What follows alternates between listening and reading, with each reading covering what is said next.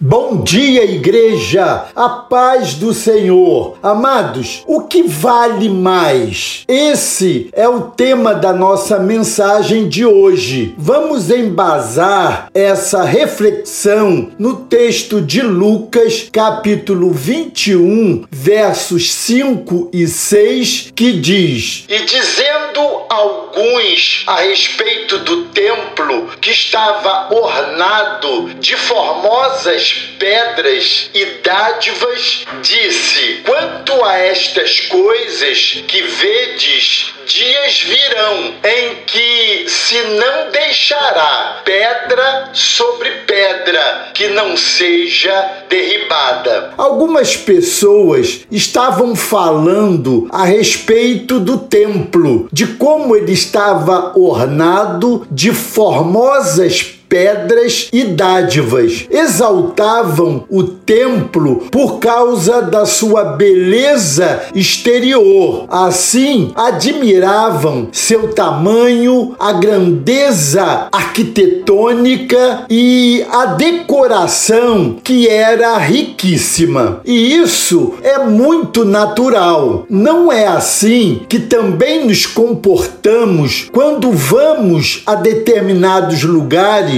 Entretanto, as pessoas que falavam com Jesus sobre o templo não receberam nenhuma resposta positiva. O que foi que Jesus disse? Em momento algum, ele pareceu comungar da mesma admiração daquelas pessoas, mas disse simplesmente que não ficaria pedra sobre pedra, pois tudo seria derrubado e o foi daí mais alguns anos. É difícil imaginar quão estranhas e alarmantes essas palavras soaram aos ouvidos dos judeus. Afinal, foram proferidas a respeito de uma construção que eles reverenciavam com veneração idólatra. Era era um edifício que continha a Arca da Aliança, o Santo dos Santos e a mobília simbólica feita de acordo com o modelo apresentado pelo próprio Deus. Veja em Êxodo, a partir do capítulo 25. Foram proferidas a respeito de uma construção associada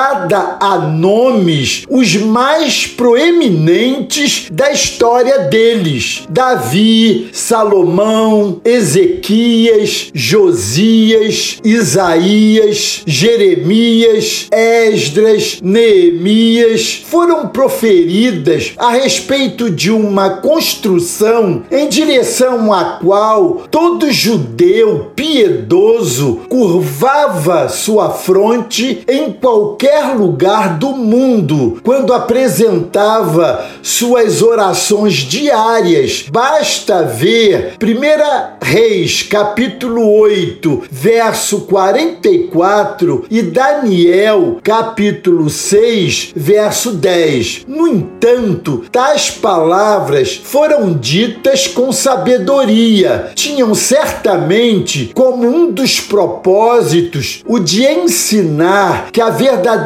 glória de um lugar de adoração não consiste tão somente em sua beleza externa. A beleza externa, é óbvio, tem a sua importância. Construímos o nosso templo, primado pelo bom gosto arquitetônico e o melhor do material que poderíamos empregar. E isso é bom. Já pensou se todas as janelas do templo em que cultuamos juntos a Deus estivessem quebradas, se as paredes todas riscadas e sujas, seria ruim, não é? Certamente que logo daríamos um jeito de arrumar tudo, mas o que é mais importante e o que mais conta para o Senhor é se há nesse lugar verdadeira adoração espiritual. Sem dúvida, é adequado e correto que os edifícios separados para adoração a Deus sejam dignos do propósito para o qual são utilizados. Tudo que fazemos para o Senhor deve ser bem feito no prédio em que o evangelho é proclamado, a palavra de Deus é exposta e as orações são dirigidas a Deus, não deve faltar nada que possamos adquirir capaz de torná-lo mais agradável. Porém, devemos lembrar sempre que o aspecto material de uma igreja cristã é o menos importante. Tudo isso será sem valor aos olhos de Deus, a menos que a verdade esteja sendo proclamada do púlpito e a graça de Deus reinando no coração dos que ali se reúnem. Amados, glória a Deus, porque temos a nossa igreja e a nossa igreja tem palavra. E essa palavra vem de Deus, extraída da Bíblia, a revelação inerrante do Senhor. O templo com o qual o Senhor Jesus mais se deleita é um coração quebrantado, contrito e regenerado pelo Espírito Santo. Isso é o que tem mais valor. Amém? Glória a Deus. Deus os abençoe.